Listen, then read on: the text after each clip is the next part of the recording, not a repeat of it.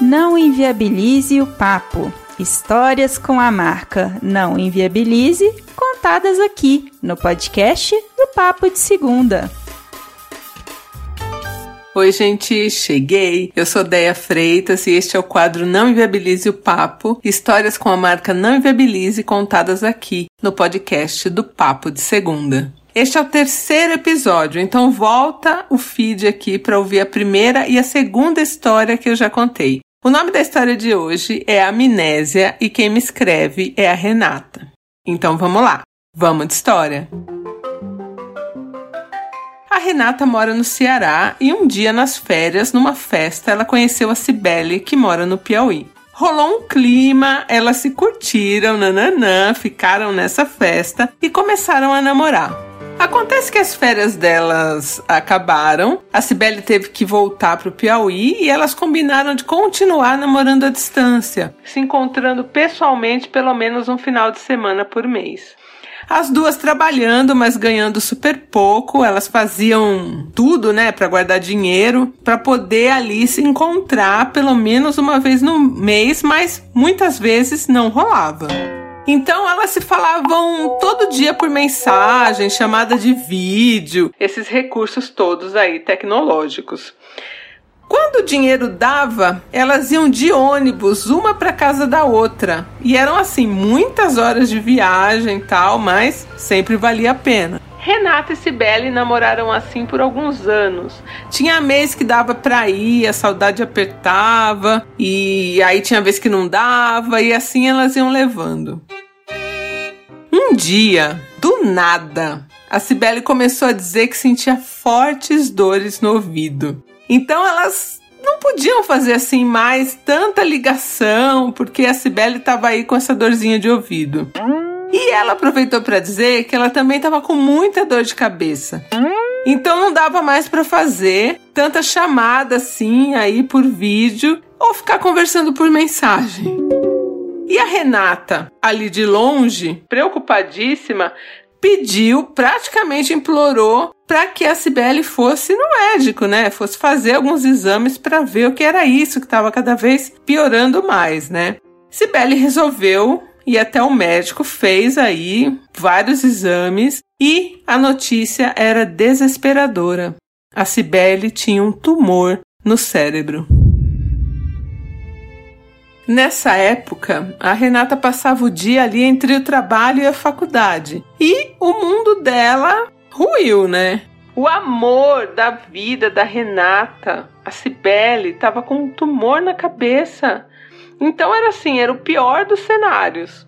A Renata, super preocupada, ficava sempre esperando, né, por notícias da Cibele. E as notícias nunca eram boas, né? A Cibele foi piorando e ela teria que fazer uma cirurgia aí para retirar esse tumor do cérebro. E a Cibele sabia que mesmo trabalhando, a Renata não tinha dinheiro naquela época para ir lá visitar, para ficar com ela, né? Enquanto ela, sei lá, ia operar, tal. E a Renata estava arrasada, que ela não tinha realmente como ir.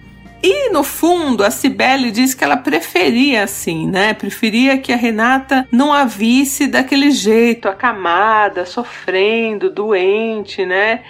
E aí a Cibele aproveitou para dizer que já, né, que ela estava tão mal, ela preferia terminar o namoro porque ela não queria prender a Renata e ela estava doente, nananã.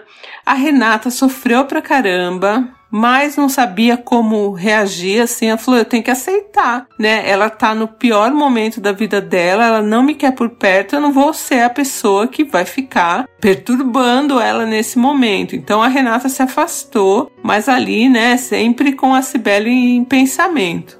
O tempo passou. Depois ali de alguns meses, a Cibele apareceu do nada ali num chat, é, mandando mensagem para Renata e perguntando por que que ela estava rolando ali aquele chat e tinha tantas mensagens entre elas. E ela não lembrava quem era Renata. Ela não lembrava que ela tinha namorado a Renata por anos. E aí a Renata me disse que parecia um filme. Ela tentando fazer a Cibele se lembrar do relacionamento delas, contando histórias das duas, o que elas tinham vivido, nananã. E a Cibele com amnésia sem lembrar de nada depois que ela fez essa cirurgia, né? E aí uma das sequelas foi que ela não conseguia lembrar de nada. E assim Renata e Cibele ficaram por um tempo. A Renata tentando fazer a Cibele lembrar ali, né, da vida que as duas tiveram juntas. Até que um dia a Renata encontrou uma amiga que há muito tempo ela não via e que morava na cidade da Cibele. E que morava muito perto da Cibele, era praticamente vizinha.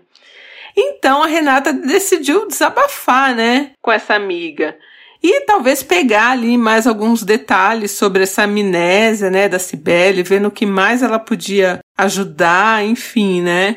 E aí ela começou a contar para essa vizinha da Cibele, né, como ela estava se sentindo em relação a tudo que tinha ocorrido com a Cibele, o tumor, a cirurgia, a amnésia e a cidade lá da Cibele era uma cidade pequena, né? E de certo todo mundo estava sabendo, né, o que ela tinha passado.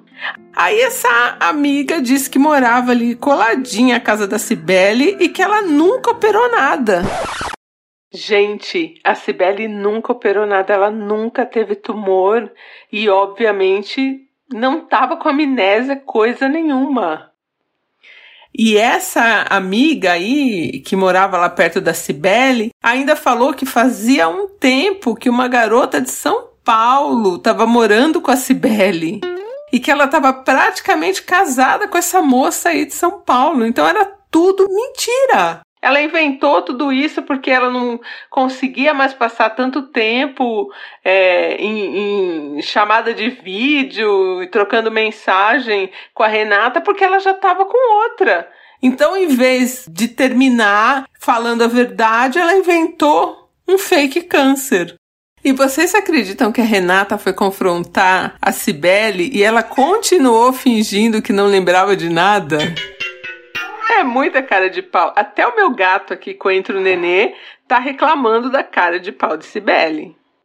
A Renata fez um post no Facebook contando toda a farsa, marcou várias pessoas da cidade da Cibele, expôs tudo e depois bloqueou todo mundo.